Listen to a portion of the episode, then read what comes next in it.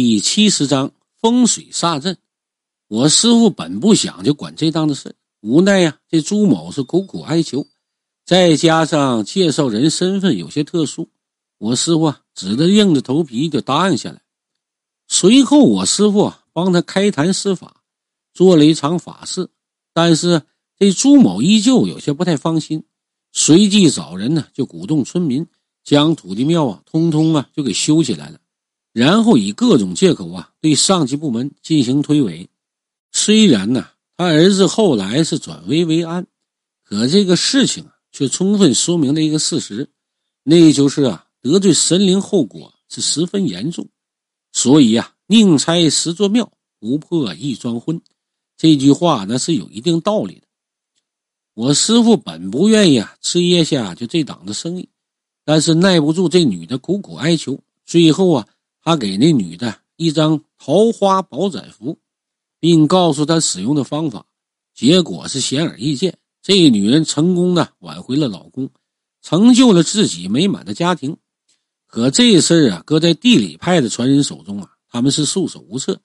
是以呢，一听到端木晨说起这档子事我瞬间释疑了，同时也狠狠的鄙视自己一把。以小人之心度君子之腹了。为了尽快解决此事啊，以便带着阿卫给师傅治病，我当即提出啊，要去张大为家看看。张大为一听啊，顿时大喜，饭也不吃了，开着车啊，就带我们来到他的住所。这是一个位于郊区的别墅，房子呢很漂亮，瞅着就挺贵的。当我们来到这里的时候啊，就已经是傍晚时分了。最让我感到意外的是。大门紧闭，屋子啊却是亮着灯。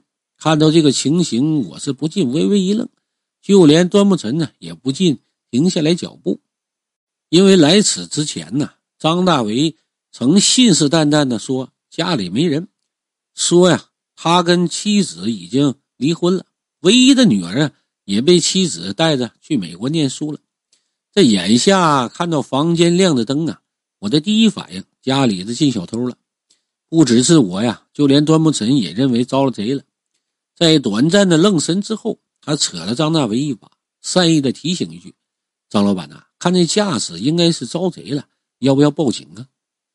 张大为点点头，下意识的从口袋里摸出电话，可电话一掏出来，也不知道他突然想起个啥，随即呀，脸色一变，为之大喜。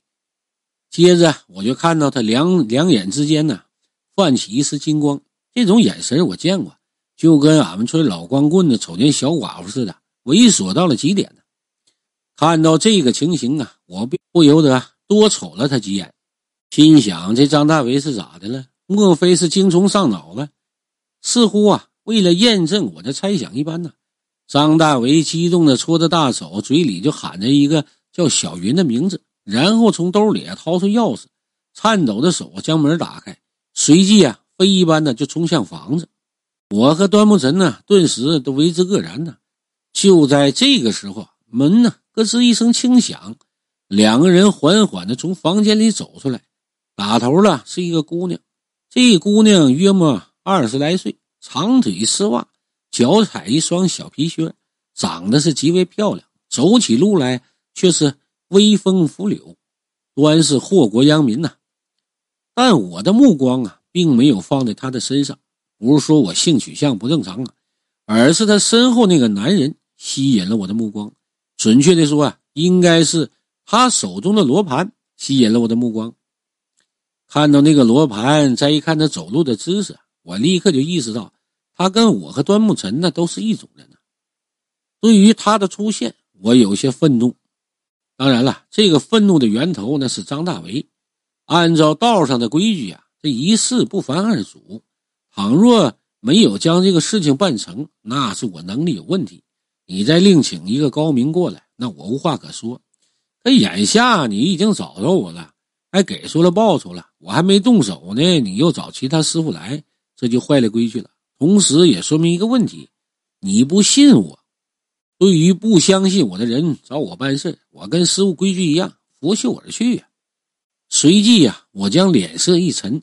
冲端木晨双拳一抱，师弟呀，张老板已经坏了规矩了，我先走了。你转告一声张老板，阿卫我带走了，这一份人情啊，我会找机会还他的。端木晨听我说要走，顿时就急了，一把就拽住我胳膊：“哎，师兄啊，我看这事透着蹊跷，张老板未必知道啊。”说着，他冲我努努嘴：“哎，你看。”我顺着他示意方向，我就看过去，就见前一秒激动异常的张大为啊，此刻却冷若冰霜，含着脸走到那姑娘面前呢，抬手就给她一个大耳光。他娘的，谁让你自作主张给我找了风水先生过来的？我本以为这个姑娘挨了打，肯定就掩面而去，结果她不但没走，反而抓住张大为的胳膊撒娇了：“对不起，我错了，原谅我好不好？下次不敢了。”他这一开口，我立马就颠覆他在我心中的印象啊！我原本还打算帮他训斥张大为几句，但眼下看到这份光景啊，那我干脆置之不理了。对于这种为了钱可以出卖身体和尊严的女人呢？我压根就没好感。端木晨呢，亦是如此。我们二人均是冷眼相视，想看看这张大为呀是如何处置这件事情。张大为见我脸色不善，眉头微微一皱，还没等我开口说话呢，那个姑娘却悠悠的瞅了他一眼，装作一副楚楚动人，外加可怜兮兮呀，而且十分委屈的样子说：“你上次说要找风水先生看看风水。”我一直记在心里呢，所以，他所以了半天呐，也没说出个所以然来，反倒是泪水刷刷的往下掉。瞅那神情和模样啊，我知道啊，张大为下不去手了。果然呐，张大为听他这么一说啊，立马就表露一副痛心的模样，伸手啊将他揽入怀中，轻轻的在后背拍两下。哎，宝贝儿，别哭了啊，刚刚下手重了，打疼你了吧？他不说还好啊，一说那姑娘竟然放声痛哭起来呀，哭的那叫一个委屈啊，那叫一个伤心呐。端木神一瞅这架势，连忙咳嗽两声。张大为呀，这才缓过神来。他见我依旧板着个脸呢，连忙就推开怀里哭的跟个泪人似的姑娘，随即冲那年轻人挥挥手：“哎，你走吧。”年轻人并没有像我想象那样甩手走人。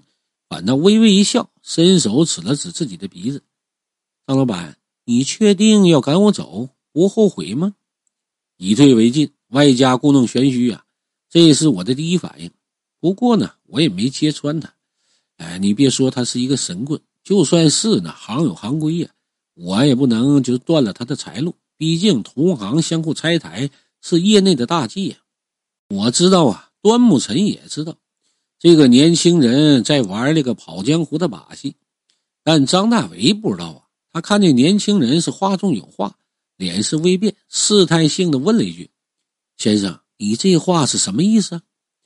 年轻人呵呵一笑：“没什么，随口一说而已。